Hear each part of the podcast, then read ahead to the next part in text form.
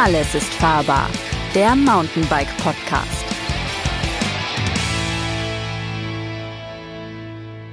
Hallo und herzlich willkommen zum Podcast des Mountainbike Magazins Alles ist fahrbar. Mein Name ist Christian Ziemek, ich bin der Host dieses Podcasts und heute geht es um das Thema ABS.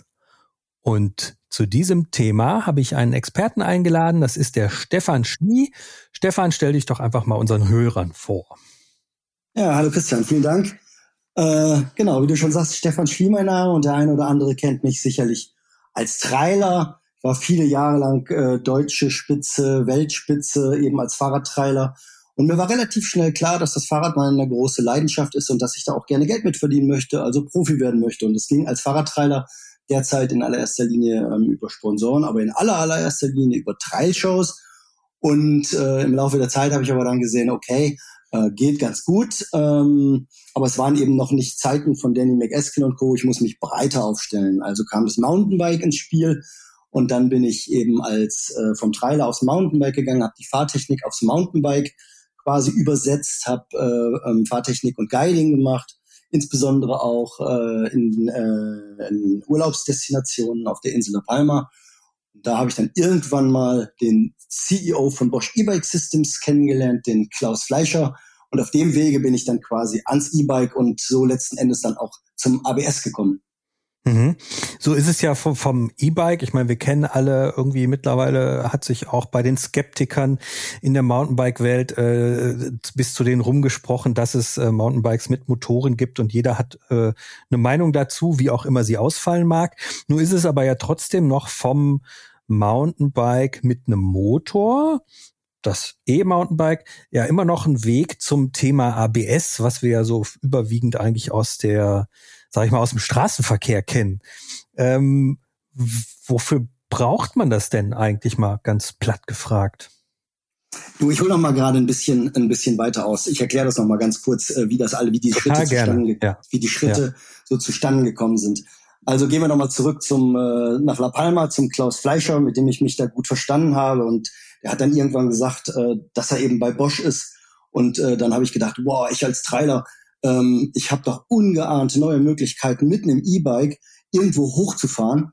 Ähm, das muss ich ausprobieren. Und äh, dann habe ich mich irgendwann mit dem Klaus Fleischer in Stuttgart getroffen. Also wir sprechen hier von etwa 2013, ist schon eine ganze Zeit her. Und äh, mhm. äh, dann sind wir zusammen wie die Kinder mit unseren äh, E-Mountainbikes, damals noch äh, Bosch Generation 1, also Motor Generation 1, äh, spielen gegangen. Und es war so eine, es war nein, es war eine unglaublich fantastische Zeit, weil es taten sich neue Horizonte auf, was, äh, was man jetzt mit dem Fahrrad machen kann. Äh, mhm. Neue Wege fahren, neue Fahrtechnik.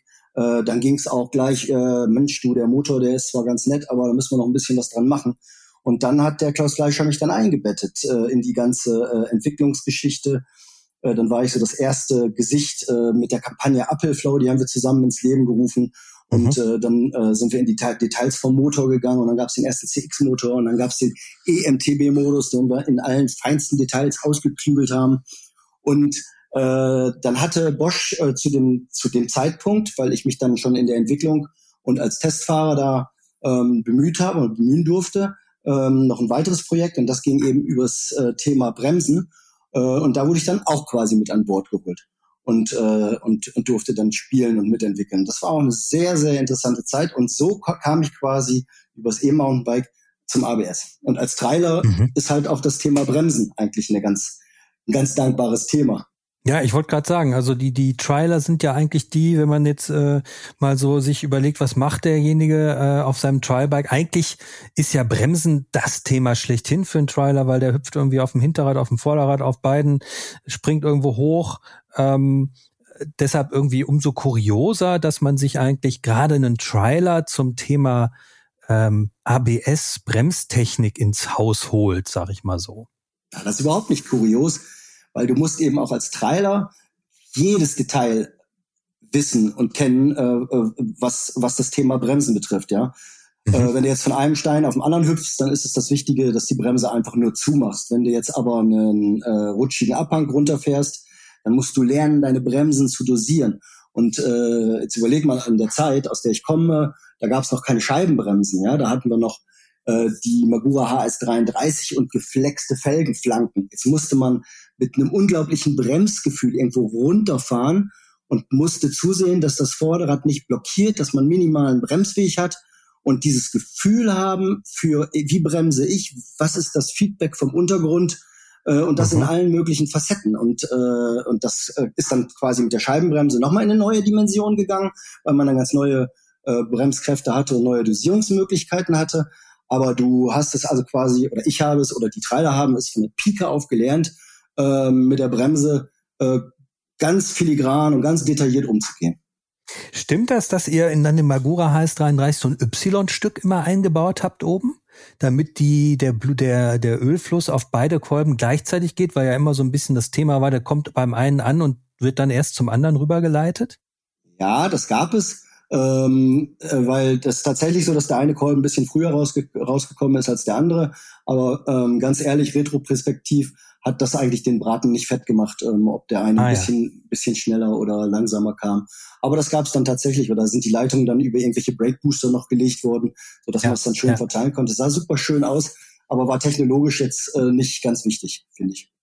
War nur so eine spannende Frage, weil ich habe immer noch an meinem Trekkingrad eine HS33 und das großartige Bremse. Aber anderes Thema, wir schweifen ab.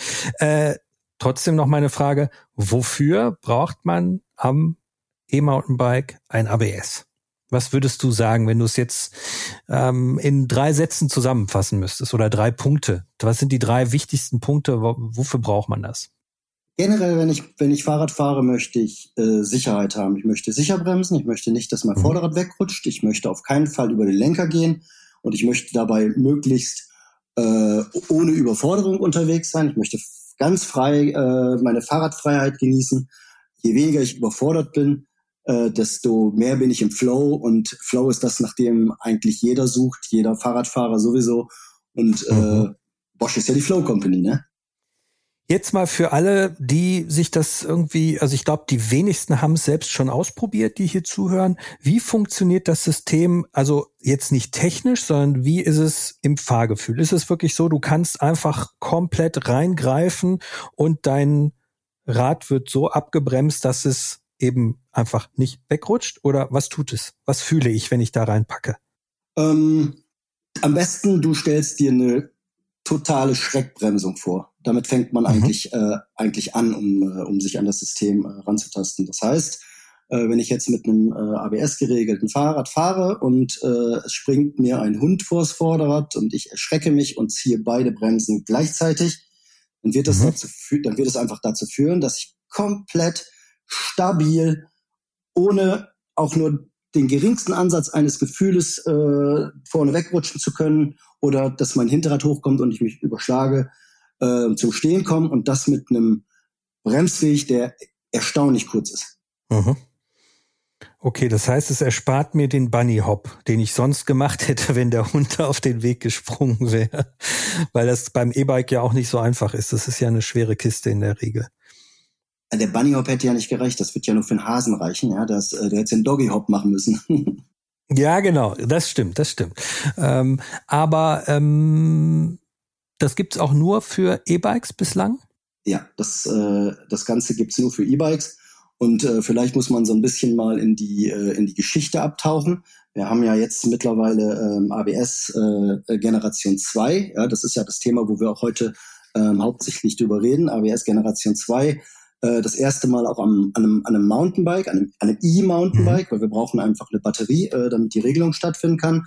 Ähm, aber der Urgedanke, der kam ja, der kam ja äh, über, über ABS Generation 1. Und ABS Generation 1 ist natürlich der Bosch-Gedanke, äh, das, was schon mal passiert ist am Auto und was schon mal passiert ist am Motorrad und was quasi da die Fahrphysik äh, für alle äh, massentauglich gemacht hat, jetzt irgendwie aufs Fahrrad runterzubrechen. Und da war äh, im ersten Moment gar nicht äh, der Gedanke ans Mountainbike gerichtet, sondern da war, da war das äh, für City Tracking, äh, genau, ABS Generation 1 war an City Tracking Fahrer gerichtet, um eben mhm. maximale äh, Stabilität und ähm, Ab Abheberegelung zu erreichen.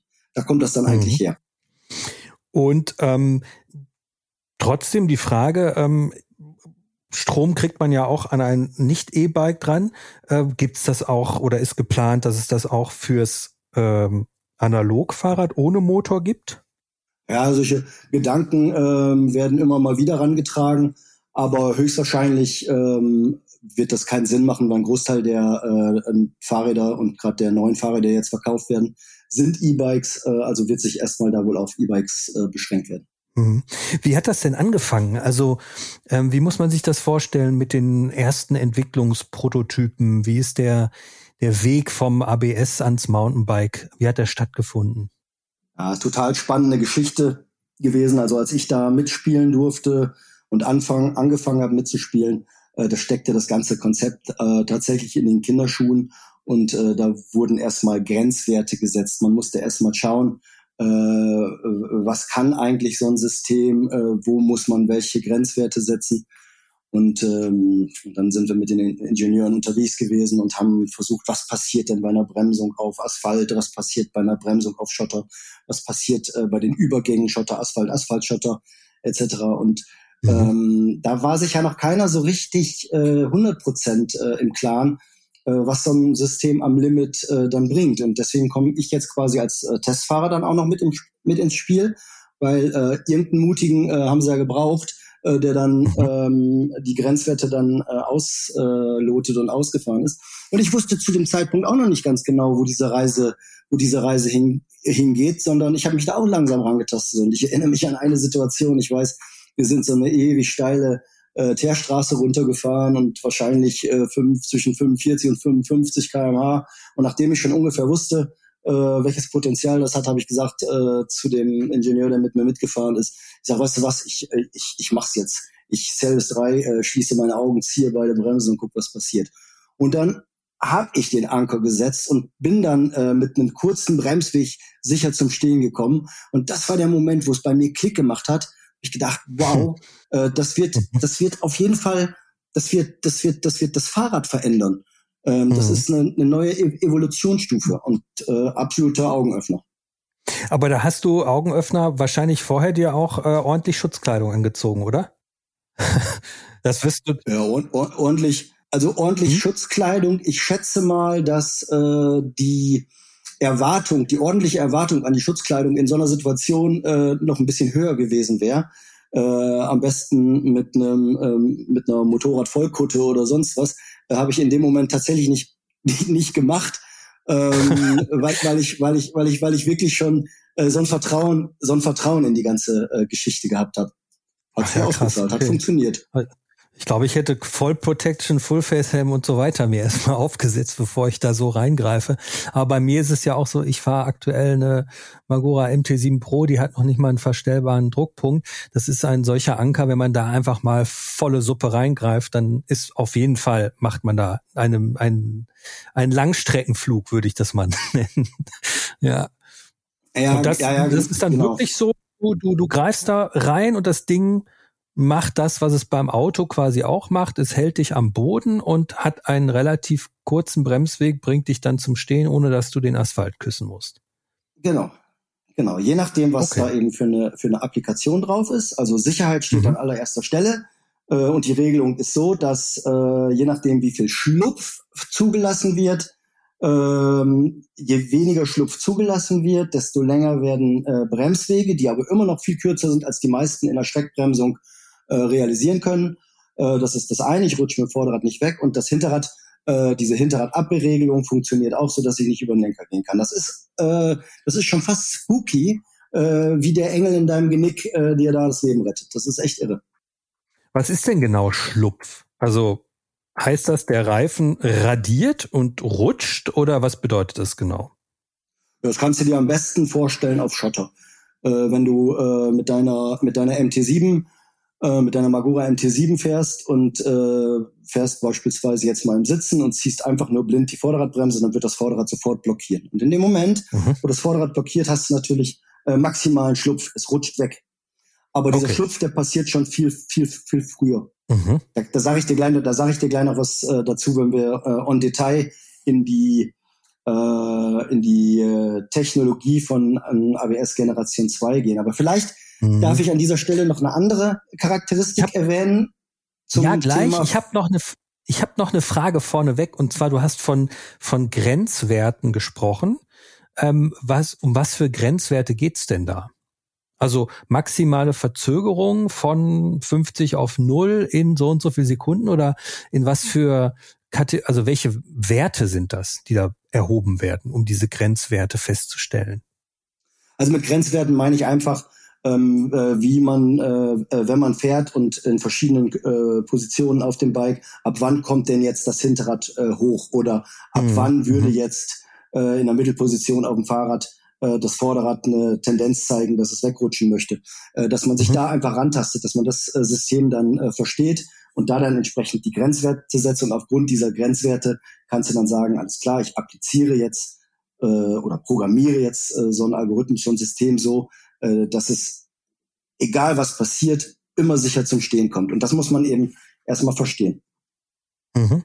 Okay. Und, Und du wolltest äh, noch, ja? Genau, ich wollte noch ähm, sagen, warum äh, ABS am, äh, am Fahrrad ähm, eine besondere Herausforderung ist äh, für die Ingenieure. Wenn du jetzt mal davon ausgehst, ähm, wir haben eben von Hinterrad-Abheberegelung äh, gesprochen.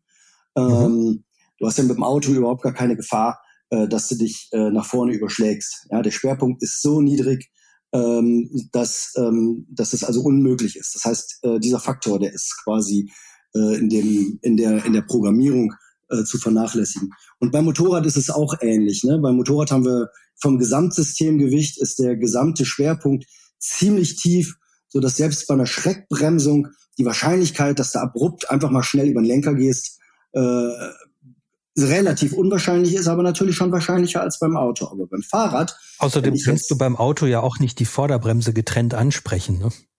Das kommt noch dazu. Also, ne? Da ist das automatisch ja, über ja. vorne und hinten geregelt.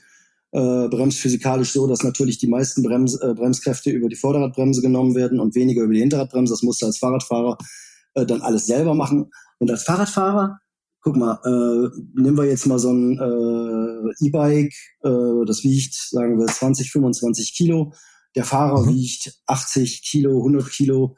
Äh, selbst mhm. wenn er nur 60 wiegt äh, und im Stehen fährt, dann ist der Schwerpunkt ja sowas von relativ hoch. Und wenn der dann äh, unkoordiniert die Vorderradbremse zieht, äh, dann ist natürlich diese Neigung, dass das Hinterrad kommt, die ist natürlich sofort da. Kennt ja jeder. Ich meine, es hat sich mhm. ja wird viele Leute schon mal äh, überschlagen. Und viele Unfälle basieren ja genau auf diesem Problem äh, der ähm, falschen Nutzung der Vorderradbremse.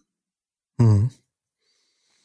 Und bei dem ABS-System ist es aber trotzdem so, dass man weiterhin ähm, vordere und hintere Bremse getrennt ansprechen kann.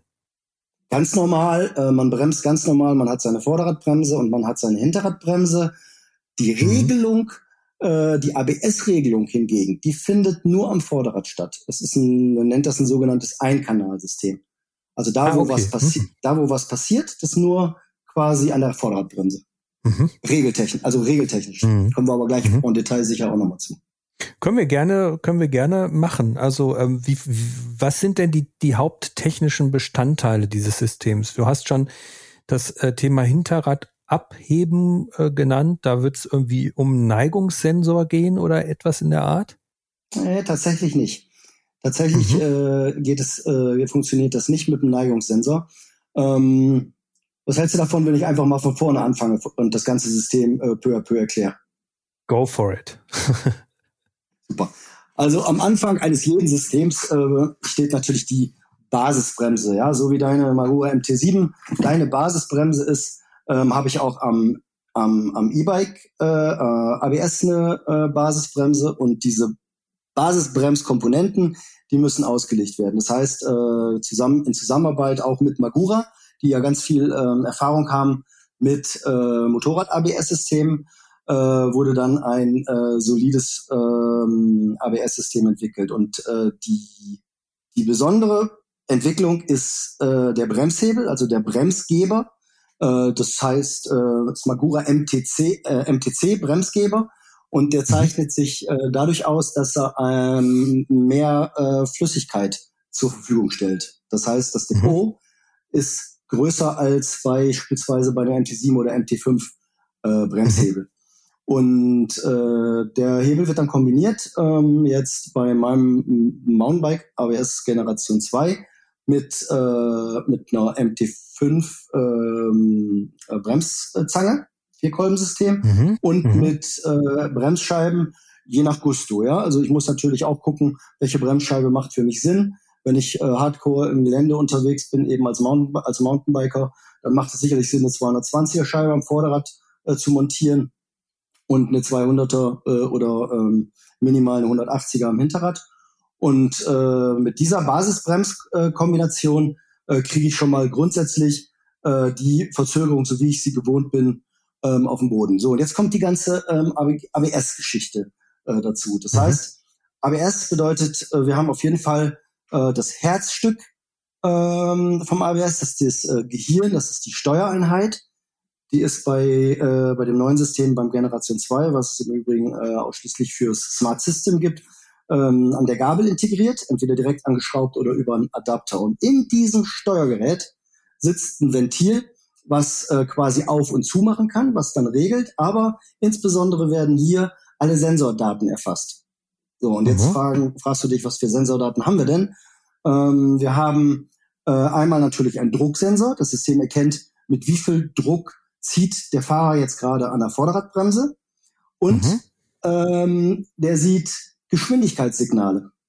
Er sieht ein Geschwindigkeitssignal am Vorderrad und er sieht ein Geschwindigkeitssignal am Hinterrad. Und das sieht er deswegen, und das ist der Clou an der Sache, dass in der Bremsscheibe ein sogenanntes Tone Wheel ist. Das hat, kann man sich vorstellen wie so eine Lochscheibe, 56 mal belocht und, mhm. äh, und, und gibt ein hochauflösendes Geschwindigkeitssignal. Und das Geschwindigkeitssignal wird von einem Sensor abgetastet, der heißt Hall-Sensor. Der erkennt immer so wie Licht und Schatten, äh, wenn diese Ritzen von dieser Lochscheibe dran vorbeigehen und, können, und kann dann eine ganz, ganz genaue Geschwindigkeitsinformation äh, am Vorderrad und auch am Hinterrad bekommen. Und äh, diese Signale, äh, Geschwindigkeit Vorderrad und Geschwindigkeit Hinterrad äh, und den Druck, den ich am Bremshebel quasi dann ausübe, da entscheidet dann quasi über diesen Algorithmus äh, das System, mit welcher, yes or no. Mit welcher Charakteristik ich äh, zum Stand kommen will. Ne? Ich habe am, äh, ich habe mhm. jetzt an einem E-Mountainbike auch verschiedene Modi. Ich habe dann Trail Mode und ich habe einen Allroad Mode und die haben unterschiedliche Charakteristika. Der wertet quasi dann, der wertet quasi dann diese Signale unterschiedlich aus. Aber das ist ja verrückt, weil ich meine, bei der Entwicklung um den Algo das Ding bei Algorithmen ist ja, man muss die erstmal programmieren, indem man Daten sammelt. Das heißt, du bist erstmal auf äh, einer Bergabstrecke auf Asphalt wahrscheinlich mit unwahrscheinlicher Geschwindigkeit von 90 kmh gefahren und hast eine unmögliche Bremsleistung reingegeben von maximal zu und hast dich fünfmal zerlegt, bevor der Algorithmus weiß, okay, das wollen wir nicht. Oder wie funktioniert das? Ja, ganz so halsbrecherisch äh, will man sich da natürlich nicht äh, ran Natürlich nicht. Das war natürlich eine Scherzfrage in dem Sinne, aber trotzdem ist aber ja die Frage, wo, wo, wo legt man denn da die, die Grenze fest, dass man sagt, nee, das hier muss jetzt geregelt werden? Das ist tatsächlich so. Das wird ausprobiert. Ne? Das ähm, wird dann auch auf, äh, auf Testparcours, äh, wo dann tatsächlich Vollvisierhelm und Auslieger dran sind und alles Mögliche. Ach ähm, um mhm. an, um, um an die, um an diese Grenzen ranzukommen, um diese Grenzen zu verstehen. Das ist ein ganz mhm. wichtiger Punkt. Und dann sagt man irgendwie jetzt meinetwegen ein von mir erfundener Wert, ähm, Bremsleistung 11 von 10 möglichen ähm, und äh, 80 kmh machen wir nicht. Da sagt das System, okay, wir verstehen hier, der, der Fahrer, die Fahrerin möchte so schnell wie möglich zum Stand kommen. Das heißt aber, dass wir bei der Geschwindigkeit dem Nehmerkolben sagen, mach mal eine 9,5. Ja, im so Prinzip, ungefähr. Im Prinzip ist es so. Das ist so ein iteratives Vorgehen, ah, ja. äh, dass man, dass man dann äh, eben innerhalb der Grenzen äh, einen realistischen Bremsvorgang ähm, mhm. hinbekommt. Also das ist ja so, ähm, dass die Anforderung äh, die geht natürlich nicht von 90, von 90, von 90 kmh, aber die Anforderung ist eben die, ähm, von, einem, von einer bestimmten Geschwindigkeit sicher auf Null runterbremsen zu können. Mhm. Und äh, das ist auch natürlich systemisch so ein bisschen äh, limitiert, weil äh, das hängt eben davon ab, ähm, wie viel Flüssigkeit ich im System zur Verfügung habe. Ja, ich habe eben mal eben mhm. erwähnt, dass Magura diesen MTC-Heber hat, der mehr Flüssigkeit hat, aber bei jedem Regelungsvorgang, bei jedem Druckabbau wird ein bisschen von der Flüssigkeit in so einen Ausgleichsbehälter gegeben. Mhm. Äh, und äh, irgendwann ist der dann quasi voll und dann weiß man aber, dass man bei einer Geschwindigkeit, ich will jetzt nichts Falsches sagen, aber 40 oder 45 auf jeden Fall äh, ähm, auf, die, auf, auf, auf Null runterbremsen kann, ohne wegzurutschen und ohne dass das Hinterrad hochkommt. Das heißt, der Ausgleichsbehälter puffert das sozusagen. Genau, und in dem Moment, wo du, mhm. in dem Moment, wo du den Bremshebel dann wieder leicht aufmachst, äh, mhm. dann, also die Vorderradbremse, dann ist der innerhalb von äh, 0, nix ist der dann wieder entleert und du kannst den nächsten Bremsvorgang mhm. starten. Also wenn du normales mhm. Bremsmodulationsverhalten hast, ähm, ist der, der ist, der ist nie, der ist nie voll. Okay, also wir haben ein äh, Geschwind, wir haben Geschwindigkeitssensoren, zwei Stück vorne hinten oder zwei Informationswege und wir haben die Bremskraft, ähm, den Wunsch nenne ich ihn jetzt mal, weil der der Bremsende, die Bremsende greift ja erstmal rein und sagt hier, ich möchte jetzt von meinem System, dass ich total schnell zum Stand komme. Haben wir noch andere Sensoren, über die wir sprechen dürfen? Oder sind das nur mhm. sozusagen in Anführungsstrichen nur diese beiden Informationswege, die da stattfinden? Also wir haben keinen Neigungssensor, so wie du eben mhm. äh, vermutet hattest. Äh, wir haben aber noch äh, weit, eine weitere äh, eine weitere Information und zwar das ist die die Bikegeschwindigkeit an sich. Ja. Mhm. Also stell dir einfach mal stell dir einfach mal vor, äh, du guckst dein Fahrrad von der Seite an und äh, hast äh, Geschwindigkeitssignal 1, das ist in der Mitte in deiner Drive Unit. Das ist die Fahrradgeschwindigkeit, äh, so wie wir sie kennen, so wie wir sie auch angegeben kriegen, letzten mhm. Endes, äh, wenn wir kein ABS haben. Und dann hast du mhm. äh, Geschwindigkeit 2, das ist äh, die Geschwindigkeit am Vorderrad, und Geschwindigkeit 3, das ist die Geschwindigkeit am Hinterrad. Mhm. Und, und, und dann hast du, wie gesagt, den Druck, der am Bremshebel ist. Und wenn du jetzt eine Bremsung machst, dann wird quasi die Änderung der Geschwindigkeit vom Vorderrad und die Änderung der Geschwindigkeit vom Hinterrad in Relation zu der letzten äh, gemessenen Gesamtbike-Geschwindigkeit genommen. Und dann kannst du da jeden Rückschluss äh, drauf äh, ziehen, ob dein Hinterrad gerade hochkommt oder ob dein Vorderrad wegrutscht. Mhm. Jetzt habe ich ja sozusagen mir in, ähm, in vielen Jahren, ich fahre jetzt irgendwie seit 25 Jahren Mountainbike, habe ich mir sozusagen äh, in meinen Fingerspitzen, der Zeigefingern, sind so spezielle Sensoren entstanden. Das sind meine Bremskraftsensoren. Äh, und man, jeder Mountainbiker, jede Mountainbikerin weiß, das sind empfindliche äh, äh Tasterchen und ähm, darüber habe ich mir sozusagen das große Thema Dosierbarkeit äh, erarbeitet. Wie ist das bei dem ABS-System? Kann ich da überhaupt noch dosieren oder dosiert das System alles für mich? Das dosiert, äh, das ist das, im, im Grunde ist es genau, ähm, ist alles genau wie früher. Ich meine, stell dir jetzt mal vor, äh, du bist mit dem Auto unterwegs und äh, und du fährst, äh, dann machst du ja die Modulation äh, und mhm. äh, mit deinem Fuß äh, genauso wie vorher, außer du kommst in den absoluten Grenzbereich. Ne? Und mhm. so ist es, und so ist das ABS ja auch gedacht. Das heißt, äh, die, äh, die Assist das Assistenzsystem, das kommt erst in einem, in einem Worst Case zum Tragen. Und bis du Ach so, da bist, ansonsten ist das auch aus. Also ist nicht aktiv. Na, das ist natürlich die ganze Zeit im, im, im, im Hintergrund äh, aktiv, aber erst, wenn eben der Reiz kommt, dass das merkt, äh, okay, jetzt wird's brenzlig, ich könnte wegrutschen oder mein Hinterrad kommt hoch. Mhm, okay, ja. Gut. Ähm, jetzt haben wir ja viel darüber gesprochen, dass das System eher so aus dem Commuting, City-Tracking-Bereich kommt. Was für Anpassungen wurden denn jetzt mit Generation 2 für das Mountainbike-Thema vorgenommen? Oder Erweiterungen? Äh, zunächst war äh, ein Gedanke im Raum. Und zwar äh, der äh, Gedanke, tatsächlich das ABS schnell ans Mountainbike zu kriegen. Mhm. Ähm, wenn ich jetzt ähm, City Tracking äh, als Beispiel nehme, dann habe ich eigentlich wirklich in allererster Linie Stabilität und Sicherheit äh, im Fokus. Mhm. Und wenn ich jetzt aber performant mit dem Mountainbike auf dem Trail fahren möchte, mhm. dann kann ich nicht so großzügig regeln, dass ähm, meine Bremswege länger werden als die, die ich selbst als ungeübter Fahrer machen könnte. Mhm. Also war es jetzt die Aufgabe, rauszufinden, ob wir bei gewährleisteter Sicherheit das System so ausreizen können. Also wie gesagt, wir wollen immer noch sagen, das ist sicher, dass aber unsere Bremswege so kurz werden und unsere Performance am Trail mit beispielsweise auch mal Hinterrad versetzen, dass das so immer noch funktioniert, dass ich mit dem Mountainbike mit der Trail-Applikation alles machen kann, wenn ich in einem Mountainbike-typischen Gelände unterwegs bin. Und das war mhm. nicht von Anfang an klar, ob man diese Sicherheit da gewährleisten kann ähm, oder ob äh, man dann in Bereiche vorstößt, wo man vielleicht doch mal out, aus Versehen übers, äh, über den Lenker absteigen muss, weil das System nicht richtig regelt. Und das war mhm. eigentlich die große Kunst und die große Aufgabe. Und da war sich auch zu Anfang nicht jeder sicher, ob das denn klappen könnte. Und ähm, es war auch nicht ganz klar, äh, dass wir das also wirklich eben mit dem Smart System und äh, mit der Markteinführung im letzten Jahr auch direkt hinkriegen.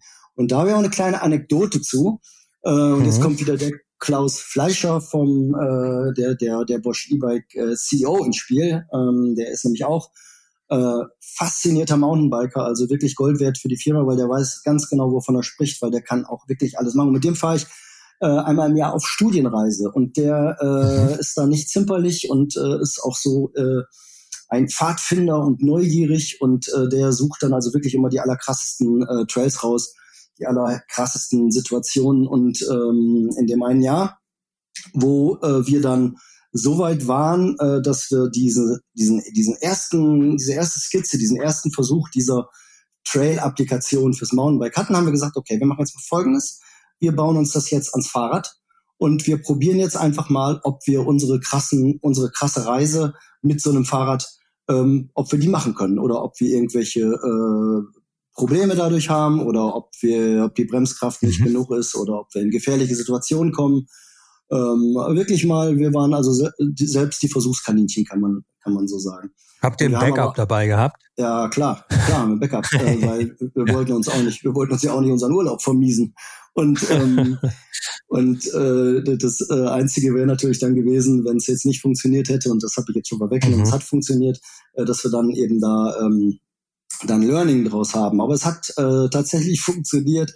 Wir sind unterwegs gewesen auf unglaublichen Trails äh, in Aosta, ähm, wo also wirklich kaum Mountainbiker unterwegs sind. Sehr schöne also, Ecke. Mhm. Ja, geil, ganz tolle Mega-Ecke. Und es war so krass. Und äh, mhm. wir waren also wirklich geflasht, dass äh, dass dieses System funktioniert. Und ich kann mich genau erinnern, wir sind dann diesen einen Trail gefahren, da ging es runter, war ein Spitzkern.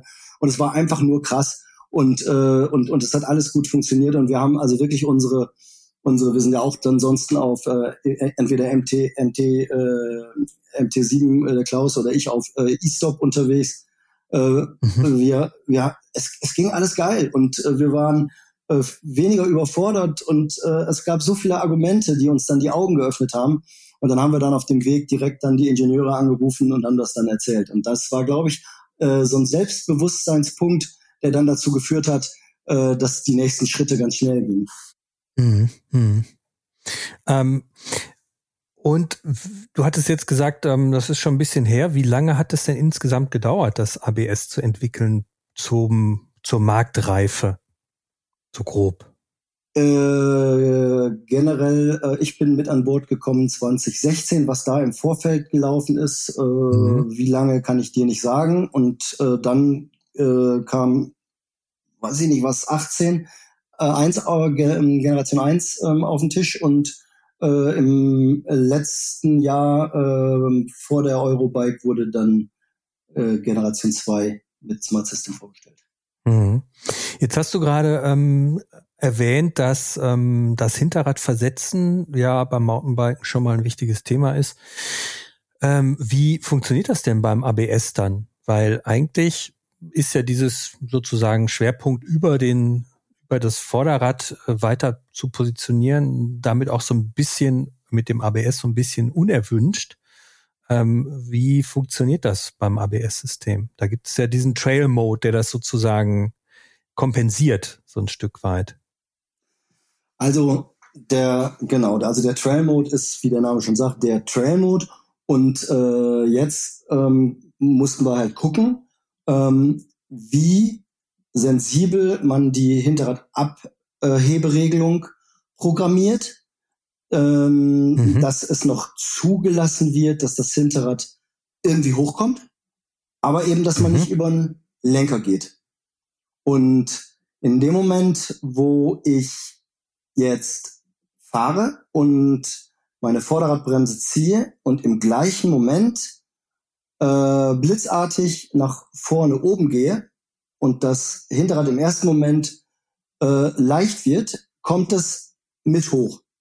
Mhm. Und jetzt hängt es quasi von meiner Fahrtechnik ab, wie explosiv ich das jetzt zulasse und nicht. Da muss man sich so ein bisschen rantasten. Das ist natürlich äh, eine andere Dosierung, als äh, du sie mit deiner MT7 hättest, weil wenn du mit deiner MT7 so blitzartig nach vorne gehen würdest, äh, dann, äh, dann, dann würdest du auch blitzartig nach vorne gehen.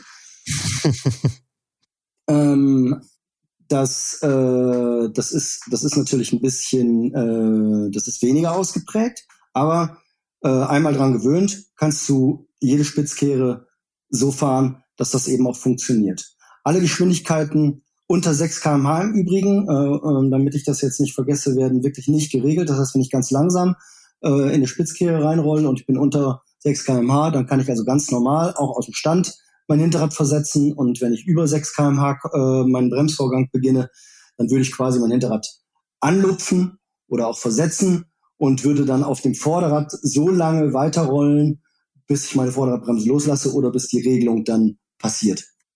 Also ich wollte gerade fragen, weil wenn wenn es keinen Neigungssensor gibt, dann muss das ja irgendwie dieses Hinterrad anheben, muss dann ja irgendwie über die Geschwindigkeit geregelt sein. Also das ist 6 kmh dann die Grenze? Also unter 6 kmh regelt gar nichts und ähm, ah, ja. alles was mhm. schneller ist als 6 kmh, äh, da regelt's. Aber wenn ich jetzt die Regelung quasi zum Beispiel bei 7 kmh oder bei 8 kmh anfange, äh, dann würde es aber auch bis 0 runter regeln. Aber wenn ich eben ah, ja. äh, bei, bei sechs anfange oder drunter, äh, dann da kann auch nichts mehr passieren. Dann ist man so langsam, dann ist alles gut. Weil ihr festgestellt habt, dass man sozusagen ab 6 kmh über den Lenker gehen kann und alles, was da drunter ist, eher nicht. Genau, da hat auch jemand mal den Grenzwert so festgelegt. Ah ja, ah ja, spannend. Aha. Und ähm, wie viel Strom konsumiert dieses System? Also macht man, macht sich das bemerkbar in einer abnehmenden Akkuleistung oder ist das im Vergleich zum Motor äh, hinfällig sozusagen? Das kannst du komplett äh, vernachlässigen. Das ist so wenig mhm. Strom, der da gezogen wird. Also da geht also so gut wie äh, überhaupt gar keine Reichweite flöten. Mhm, mhm. Ähm, jetzt denkt man ja so gemeinhin, dass der Bremsweg durch ein ABS-System länger wird. Jetzt hast du vorhin aber gesagt, die Bremswege werden kürzer. Das liegt daran, dass der, dass es weniger, dass das Bremssystem den Schlupf kontrolliert oder ist das eine falsche These? Ich rate so ein bisschen, weil ich versuche, das System zu verstehen. Ja, ohne ja, ich, es, ich, äh, ich merke das, aber die Frage, aber die Frage, die ist, äh, die Frage ist schon gut. Also, ähm, wo fange ich an? Jetzt stellst du dir vor, du fährst äh, das erste Mal, du fährst das erste Mal auf so einem Fahrrad. Mhm. Und äh, oh, lange her. Ich, ich, auf so einem, auf so einem ABS-Fahrrad. Und ich würde dir so, ja, jetzt, gut. und ich würde dir jetzt das jetzt erklären. Dann würde ich sagen, pass mal auf, Christian, jetzt äh, schalt mal das ABS ganz aus und taste dich einmal ganz kurz an die Basisbremse dran. Krieg jetzt mal ein Gefühl mhm. dafür, mhm. äh, was diese, äh, was diese Magura-Bremse da jetzt äh, mit der 220er Scheibe am Vorderrad, äh, wie viel Verzögerung, äh, wie viel bietet mir die äh, auf Asphalt und äh, das Ganze natürlich auf äh, Schotter. Und ähm, wichtig ist natürlich auch die Kombination beider Bremsen. Ja, also, also man mhm. äh, versucht nicht immer Klar. nur zu gucken, was am Vorderrad passiert, sondern man äh, ganz ganz normales Bremsverhalten. Und wenn du mhm. das dann und äh, wenn du das dann ausprobiert hast, äh, dann kannst du dir zum Beispiel mal so ein paar Linien setzen äh, und sagen, du fährst jetzt einfach mal mit 25 kmh, das ist immer das einfachste mit dem E-Bike, weil das ist also die maximale Geschwindigkeit in der Ebene, die der Motor unterstützt. und versuchst da ähm, einfach mal eine, äh, eine richtig schön kurze Bremsung zu machen, äh, sowohl auf Asphalt äh, als auch auf als auch auf Schotter. Und dann kriegst mhm. du äh, ein Gefühl dafür und dann kriegst du diese brachiale Verzögerung mit, die diese Bremse äh, kann. Und, äh, und dann anschließend äh, schaltest du dein ABS mal ein. Mhm. Und äh, wenn du das ABS dann einschaltest, dann äh, wirst du äh, unter Umständen im ersten Moment, je nachdem, was für Untergrund du hast, das Gefühl haben, dass deine Verzögerung äh, äh, nicht so ein hart geworfener Anker ist, wie mhm. äh, das, was du äh, vorher initial mit dem System ohne aktiviertes ABS gemacht hast. Mhm. Aber du musst die Bremse wieder loslassen, weil ansonsten gehst du ja über den Lenker oder ansonsten rutscht dir dein Vorderrad weg. Und das ja, passiert ja. Äh, und das passiert ähm, mit dem ABS quasi automatisch, weil du eine Schlupferkennung hast. Mhm. Und wenn äh, wir jetzt wieder zugrunde legen, Fahrphysik, dass die meisten Kräfte übers äh, Vorderrad abgebremst werden, äh, viel mehr als übers äh, Hinterrad, dann ähm, hängt es davon ab, wie viel Druck auf deinem Vorderrad ist, um möglichst wenig Schlupf am Vorderrad zu haben, um mhm. maximale Verzögerung zu haben. Mhm. Das macht das System, das macht das System automatisch. Und dann wirst du dir denken, äh, und deswegen komme ich nochmal auf den Punkt, denkst du, äh, jetzt auf Schotter, was ist das denn? Das verzögert ja äh, gefühlt im Moment gar nicht so doll äh, wie ohne ABS. Und am Ende hast du mhm den gleichen Bremsweg oder einen kürzeren Bremsweg, weil äh, du ja voll die Bremse durchziehen kannst und die maximale Bremsperformance äh, regelt dein regelt dein ABS. Und je weiter mhm. du je weiter du, das ist auch eine ganz wichtige fahrtechnische Geschichte, ähm, je weiter du mit deinem Gewicht in der Mitte des Fahrrades bist, beziehungsweise eben auch über dem Vorderrad, sodass eben in dem Moment des Neigens beim Betätigen der Vorderradbremse Druck auf dem Vorderrad äh, ist, desto kürzer kannst du diesen Bremsweg noch machen. Das kann das ABS mhm. äh, definitiv besser als äh, 95 Prozent aller, ähm, aller, aller Biker tatsächlich. Jetzt habe ich irgendwie so ein bisschen im Kopf so eine so eine Schreckbremsung, die wir ja vorhin auch schon bei Achtung, ein Hund springt auf den Trail irgendwie diskutiert hatten. So, also viele Leute, die ich kenne und ich auch versuchen in so einer Situation, wo man plötzlich zum Stand kommen muss, das Rad halt so quer zu legen und ähm, mit beiden Reifen halt dieses, ich weiß, so zu driften nennt man es, glaube ich. Ja, ja. Es gibt ja für alles einen coolen Ausdruck im Mountainbike-Bereich. Und das ist dann auch, äh, habt ihr das äh, ausgerechnet oder ausprobiert, ob es auch sozusagen einen kürzeren Bremsweg als ein Drift hätte? Also der Drift äh, wird äh, in aller Regel längere längere Bremswege, einen längeren Bremsweg äh, brauchen oder haben ähm, als äh, gut kontrollierte Räder, weil alles was mhm. äh, alles was blockiert hat äh, nicht so eine hohe Verzögerung wie ein ordentlich gebremstes und geregeltes äh, Rad äh, mit einem guten mhm. Reifen äh, etc. Mhm. Mhm. Und ähm, bei diesen ganzen Tests, ihr müsst ja extrem viel getestet haben, weil so ein, so ein System auf den Markt zu bringen, ist ja auch äh, mit Sicherheitsanforderungen verbunden.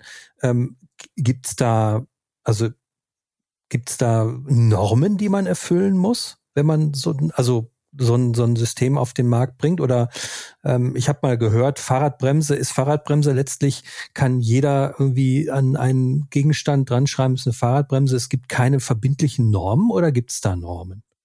Weil in dem Moment, wo man jetzt sozusagen das Bremssystem Fahrradbremse manipuliert, werden ja neue, äh, werden ja vielleicht auch irgendwelche neuen Richtlinien eingreifen. Also die Richtlinien, ähm, die äh, für ABS, äh, äh, ich weiß gar nicht genau, was hundertprozentig äh, niedergeschrieben ist, aber eins ist zum Beispiel, dass äh, du gewährleisten musst, von einer äh, äh, bestimmten Geschwindigkeit auf null runterbremsen zu können. Wie gesagt, ich habe vorhin mal gesagt 40 oder 45, ich weiß es gerade echt nicht. Mhm. Äh, mhm. und und äh, innerhalb von äh, von diesem äh, innerhalb von, von von dieser Geschwindigkeit, ohne dass das System seinen mhm. Ausgleichsbehälter voll hat sozusagen äh, und äh, nicht mehr regelt, zum Stehen zu kommen. Das ist äh, mhm. das, was, was, was ich da, was mhm. ich dazu weiß. Mhm. Und äh, die, die Testphase, wie oft ähm, wie viel, wie oft ist denn das System kaputt gegangen am Anfang? Also wie viel Testzyklen gab es da, bevor das stand, so wie es jetzt auf den Markt gekommen ist? Äh, das äh, Generation 2 Trail-Modus oder generell? Generell, also ABS generell. Was, also klar hast du jetzt keine Zahl parat, aber so, also waren das fünf, fünf Prototypen oder 50? Nee, keine, äh, keine 50. Also das ähm, hat von Anfang an hat das, äh, hat das äußerst performant äh, funktioniert. Ach ja, weil es ja auch vom, vom Motorrad übernommen werden konnte, so ein bisschen, ne? Ja, genau. Also die, da ist ja schon äh, ganz viel Erfahrung mitgebracht worden. Also wenn man das jetzt hätte mhm. von null, von null machen müssen, dann hätte die Welt äh, wahrscheinlich anders ausgesehen. Aber ich, äh, ich, ich habe da eigentlich, ich habe da nie wirklich Probleme mit gehabt. Also ausfallen, mhm. ausfallen bedeutet ja, dass äh, ich quasi in der Testfahrt bin und äh, dass, äh, dass, dass es ausfällt, ich das nicht sehe und dass ich mich dann auf die Nase lege. Aber auch das passiert überhaupt gar nicht, weil äh, da mhm. ist eben auch aus ähm, vom Motorrad und vom Automotive ein äh, Konzept, Sicherheitskonzept mit äh, in der ganzen Geschichte drin, weil wir am äh, in der Remote von einem Smart System Bike eine und auch im Display im Übrigen eine Sicherheitsleuchte äh, haben, die genauso wie die Kontrolllampen im Auto. Wenn du jetzt dein Fahrrad anmachst, dann ist die an, dann leuchtet die, äh, sowohl äh, in der Remote als auch im, äh, im Display. Und in dem Moment, wo du losfährst, die ersten äh, 75 Zentimeter oder so, äh, erkennt das System, dass ABS aktiv ist, dass alle Sensoren aktiv sind und dann geht das aus. Und wenn das dann aus ist, dann kannst du dich auch darauf verlassen, dass es gut funktioniert. Das ist unglaublich robust ja. und stabil. Lass uns noch ein bisschen über das Thema Smart System sprechen.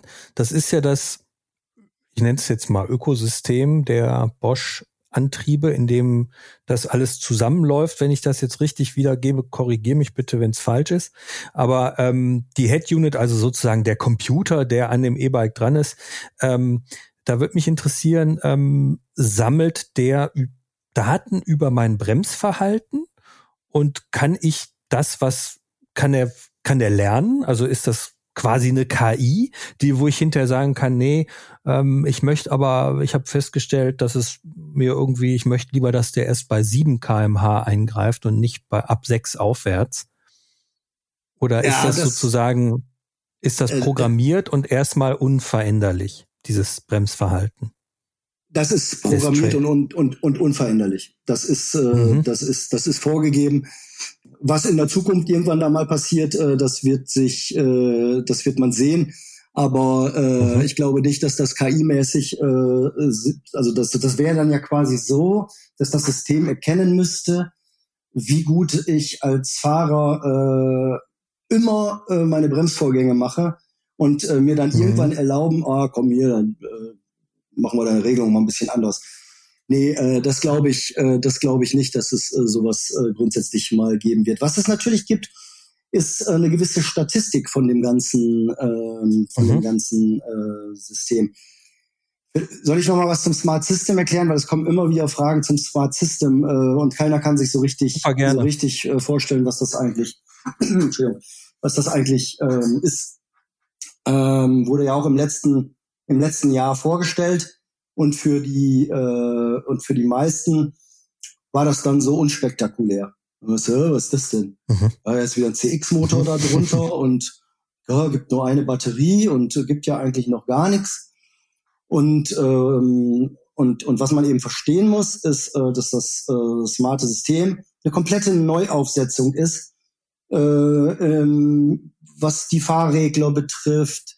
Alles ist connected es läuft alles unter dem äh, Deckmantel Connectivity, ähm, das Gesamtsystem für alles mit einer Cloud im Hintergrund. Das Herzstück vom Smart System ist die App, das ist die Flow-App, die äh, alles koordiniert, mit der du alles machen kannst, mit der du jetzt dann auch Software-Update selber machen kannst, Software-Update over the air, mit dem du viele Informationen kriegst, mit dem du dein E-Bike locken kannst, mit dem du unglaublich viele Sachen machen kannst, mit dem du in Zukunft alle Drive-Units und alle Bremssysteme und was auch immer es geben wird, in, in diesem einen Ökosystem sozusagen vereinst und als äh, und als äh, Interface quasi diese Flow-App hast. Und beim ABS jetzt zum Beispiel mhm. ist es so, weiß gar nicht, ob man das so nennen kann, ähm, ähm, aber da hast du äh, die Möglichkeit, als Gamification zum Beispiel die Länge deines Bremswegs äh, abzulesen.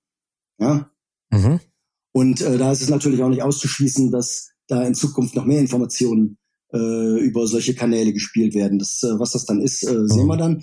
Aber äh, grundsätzlich ähm, alles vereint, alles wie so ein äh, Smart System ist ein, ich sage immer so gerne, Smart System stellst du dir vor wie so einen komplett neuen Acker und ein Stück Grund mit der besten Erde und dem besten Dünger und da kommen dann in der nächsten Zeit ja.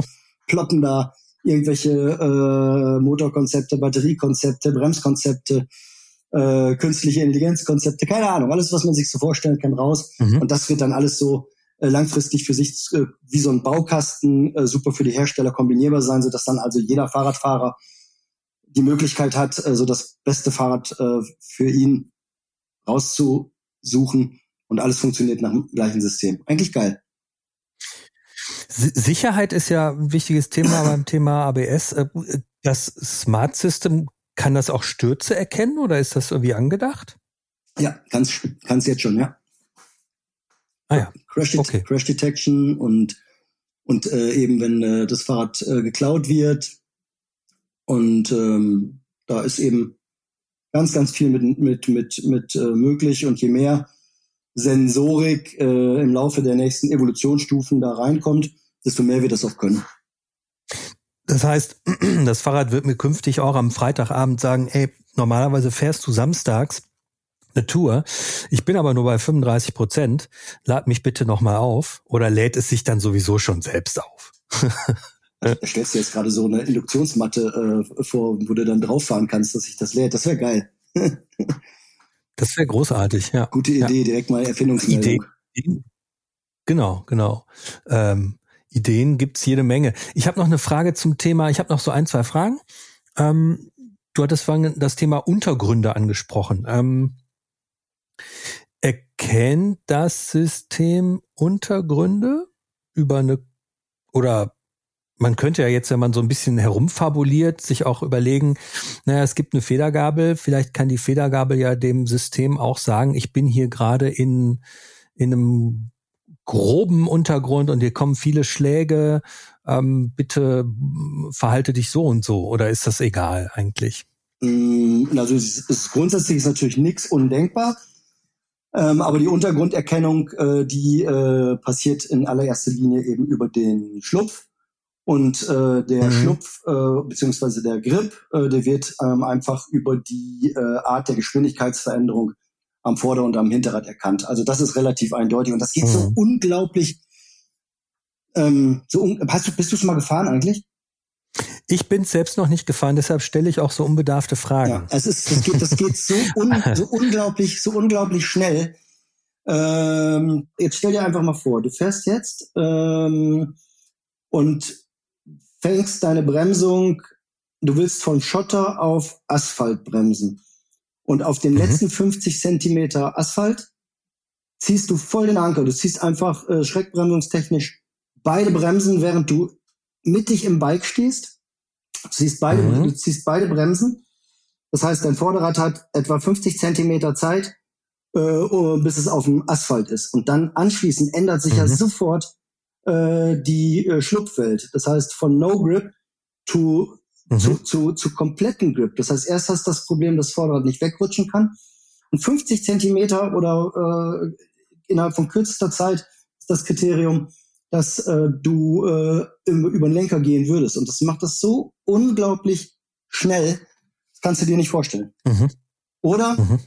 was auch der totale Wahnsinn ist, ähm, das haben wir bei unseren Vorstellungsfahrten äh, im Vorfeld äh, des Launches gemacht. Wir haben dann die Journalisten äh, gebeten, äh, sich einfach mal äh, zu trauen, einen kleinen Sprung zu machen äh, und etwas Airtime mhm. zu genießen, um dann in der Luft mhm. beide Bremsen gleichzeitig zu ziehen und wie so ein Oberstümper mit beiden Bremsen gezogen in der Luft voll äh, zu landen. Zu landen. Und selbst das oh bremst komplett stabil, äh, komplett stabil mhm. runter. Das heißt, deine Frage ist damit mhm. beantwortet. Selbst in solchen Szenarien erkennt das sofort, dass der Untergrund äh, hier rutscht entweder mein Vorderrad weg oder ich gehe über den Lenker. Es ist schneller, mhm. als ein äh, normaler Mensch denken kann, vor allem als ein normaler Mensch äh, im Stress denken kann. Somit gibt's halt, ja. Mhm.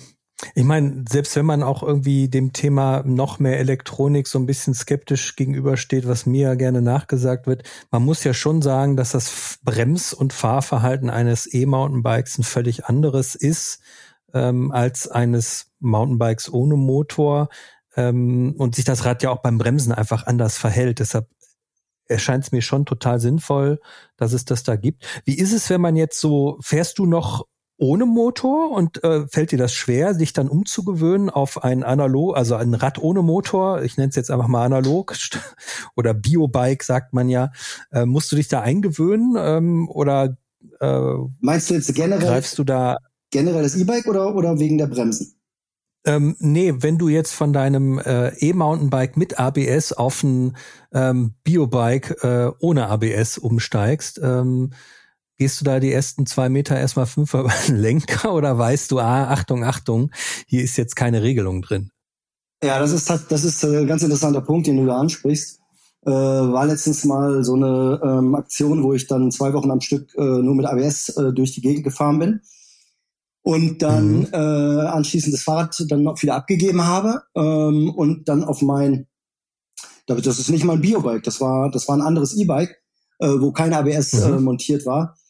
Und dann habe ich mich im ersten mhm. Moment doch schon ähm, erschrocken, weil ich mich so an diese Sicherheit, äh, an diese äh, super safe, dauernde Modulation der Vorderradbremse gewöhnt habe, sodass ich halt äh, mich dann wieder neu eingewöhnen musste. Das dauert natürlich nicht lange mit der ganzen Erfahrung, die ich habe, mhm. äh, dass äh, es im Gehirn da einen Klick macht ähm, und dass ich dann, äh, dass ich dann umschalte. Aber äh, mhm. im gleichen Moment habe ich mir meinen ABS sofort wieder zurückgewünscht, äh, weil ich einfach mhm. äh, mit, mit einer regelnden Bremse, die mir auf dem Trail alle Möglichkeiten gibt, meine Fahrtechnik viel besser, viel besser genießen kann. Weil ich einfach nicht so mhm. viel Kon Konzentrationsenergie in das äh, Thema reingeben muss. Und Thema Fahrtechnik, äh, wenn wir da noch Zeit für haben, ähm, äh, das ist, glaube ich, ein ganz großer Segen, der jetzt auf die Menschheit und auf die Mountainbike-Gemeinde zukommt, äh, die ABS vielen Leuten ermöglicht. Soll ich dir sagen, warum? Bitte sehr. Wenn du schon so fragst, dann. ja, äh, weil äh, wir sprachen vorhin von den Bremswegen und die sind davon abhängig, wie viel Druck am Vorderrad ist, weil das Vorderrad meistens regelt. Äh, mhm. Viele äh, Mountainbiker, ähm, vor allem die nicht so erfahrenen, die sind tendenziell relativ weit hinten, weil sie Angst haben vorm Bremsen. Und äh, deswegen äh, hängen die wie Affe auf Schleifstein äh, über dem Hinterrad äh, es ist kaum Druck äh, am Vorderrad. Das heißt, einmal ist die Bremsperformance nicht gut, egal ob es jetzt äh, ABS ist oder oder ein nicht geregeltes System. Aber zum anderen können die Leute auch gar nicht vernünftige Fahrtechnik machen, weil sie ihre körpereigenen Federwege gar nicht nutzen können. Ja, meine Grundposition, mhm. Aktivposition in der Mitte des Fahrrades, äh, mein körpereigener Federweg, meine Arme, meine Beine, die kann ich ja dann nur nutzen, wenn ich sie wirklich wie eine Federung benutze. Ja? Ich gehe ein bisschen in die mhm. Winkel, mhm. äh, stelle meinen körpereigenen Sack ein, und was dann das Fahrrad unter mir macht und wie ich das mit meinem Arm und Bein steuere, das ist die Fahrtechnik, die dann wiederum die Überforderungsschwelle nach unten korrigiert und ich bin sicherer, weniger überfordert, mehr im Flow. Und ich glaube, in diesem Genuss, so Mountainbike fahren zu können, kommen viele Leute erst durch das ABS. Also macht das ABS letztlich, erschließt man sich dadurch auch neue Märkte, neue Gruppen an äh, Fahrern und Fahrerinnen, die ähm, mit dem E-Bike sozusagen auch in den Sport erst reinkommen? Ja, einmal das, da bin ich fest von überzeugt, aber eben auch die Leute, die, ähm, wenn du jetzt äh, Fahrtechniktraining machst und du siehst ja, ob die Leute ängstlich sind oder ob du was machen kannst mhm. äh, und, und, und, mhm. und, und, und die haben halt einfach Angst vor der Vorderradbremse. Und diese mhm. Leute wirst du eben auch äh, davon überzeugen können. Und wenn dann die Gesamtheit der mhm. Menschen so sieht, oh wow, die Bremswege, die sind ja spektakulär kurz, dann glaube ich sogar, dass wir ähm, einmal die Masse an Mountainbikern äh, kriegen zu besseren Fahrtechnikern, Fahrtechnikern äh, machen. Und ich glaube sogar auch, dass wir auf kurz oder lang äh, in äh, E-Bike-Formaten, wo äh, ABS-Systeme dran sind, äh, Gewinner oder Podiumsplätze sehen, wo die ihre extra Hundertstel Sekunden aus dem aus der neuen Bremsperformance holen. Das wollte ich gerade fragen. Äh, bei E-Mountainbike-Rennen, äh, glaubst du, das macht schneller in Summe? Ja, Du, wenn du, wenn du später bremst, wenn du, wenn du später, später sicher bremst, bist du länger schnell. Später bremst, kürzer bremst, richtig, ne? ja. Und dann, ja. Äh, ergibt Sinn. Mhm. Und dann, ähm, wird jetzt die äh, Evolution äh, der Leute, die das lernen und äh, möglicherweise irgendwelche neuen Systeme, die es möglicherweise irgendwann mal geben wird, das sicher auf die Spitze treiben und dass die Technologie da extrem äh, schneller denken kann als so ein äh, Gehirn. Ähm, das kann man auch sehen und messen. Also ich glaube, ich, ich mhm. glaube daran, dass, dass das auch den Rennsport revolutionieren könnte. Mhm. Ja, ich bin gespannt. Ich bin gespannt, ob es das tun wird. Ich glaube, ähm, wir haben einen ganz guten Überblick geschaffen. Oder möchtest du noch was hinzufügen? Ähm, also, ich habe alle Fragen beantwortet bekommen. Ich glaube. Ich würde dir jetzt einfach danken. Glaub, hm? Ich glaube, ich habe die meisten Botschaften auch aus. Aber lass mich noch ganz kurz eine Sache erwähnen. Fällt mir gerade ein, wo wir gerade ja. bei, wo wir gerade bei Rennen sind. Ähm, äh, der äh, Produktmanager äh, bei Bosch E-Bike Systems, der heißt Daniel Klemme, der ist äh, mhm. mit dem ABS-System äh, tatsächlich ähm, E-Bike-Weltmeister bei der E-Bike-Weltmeisterschaft in Ischgl letztes Jahr geworden. Und das war einfach so, das ging so durch, da musste man nicht das irgendwie, also das war sozusagen direkt zugelassen als, als System. Ich meine, bei diesen ganzen Rennen sind ja immer die Fragen, äh, wie schwer muss es sein, was für ein Motor und so weiter. Ähm, das war einfach sozusagen möglich. Ja, das ist ja noch nicht reglementiert. Das Einzige, was reglementiert ist, ist, dass mhm. ähm, ehrlich, ehrlich gesagt, äh, bei, dem, bei, de, bei den Gefahren im Mountainbikesport, äh, bei den Unfällen etc., würde es mich auch sehr, sehr, sehr wundern, wenn man da reglementieren würde. Äh, Reglementierungen sind gut und sind total wichtig dass du dieses äh, fürchterliche E-Bike-Tuning, äh, dass die dass die, dass die Fahrräder schneller als 25 km/h fahren und den, den, den Status Pedelec äh, in Gefahr bringen und dann mhm. auch noch weitere Unfälle mit sich bringen würden. Äh, sowas muss reglementiert werden. Das finde ich gut, aber bei der Bremse sehe ich das nicht. Da sehe ich eben mhm. Potenzial in Performance und in Sicherheit. Mhm. Ja. Wunderbar, dann danke ich dir für deine Expertise und deine gesamten Auskünfte zum Thema ABS. Äh, vielen Dank bin gespannt, wie sich das äh, weiterentwickeln wird und ähm, ja, sage den Zuhörern, ähm, wenn euch der Podcast gefallen hat, dann abonniert ihn bitte direkt hier auf der Seite, wo ihr ihn gehört habt. Findet uns bei Spotify, Apple, Amazon und Co. überall, wo man Podcasts hören kann. Ähm, kauft euch das Mountainbike Magazin. Wir sind der Mountainbike Podcast. Das ist das Orange Magazin. Ihr findet es am Kiosk oder ihr könnt es euch per Abo nach Hause bestellen lassen. Ähm, ja, folgt uns auch auf Facebook, Instagram und Co. Ähm, und schreibt uns eine Mail an podcast.mountainbikemagazin.de, wenn euch der Podcast gefallen hat. Und ich mache jetzt mal eine, einen neuen Aufruf. Äh, schickt uns doch mal Ideen, was man noch alles äh, an äh, verrückten Ideen oder nicht so verrückten Ideen oder tollen Ideen an einem System per Elektronik, wir haben vorhin schon darüber gesprochen, KI etc., was man da alles äh, realisieren könnte. Ähm, wir nehmen das dann äh, auf und veröffentlichen die zehn besten Ideen in unserem Magazin. Ja, vielen Dank euch fürs Zuhören. Dir, Stefan, nochmal vielen Dank für deine gesamten Auskünfte. Ich danke dir. Und ähm, bis zum nächsten Mal. Nicht vergessen, alles ist fahrbar, auch mit einem ABS-System am Rad. In diesem Sinne, tschüss. Ciao, ciao. Alles ist fahrbar. Der Mountainbike Podcast.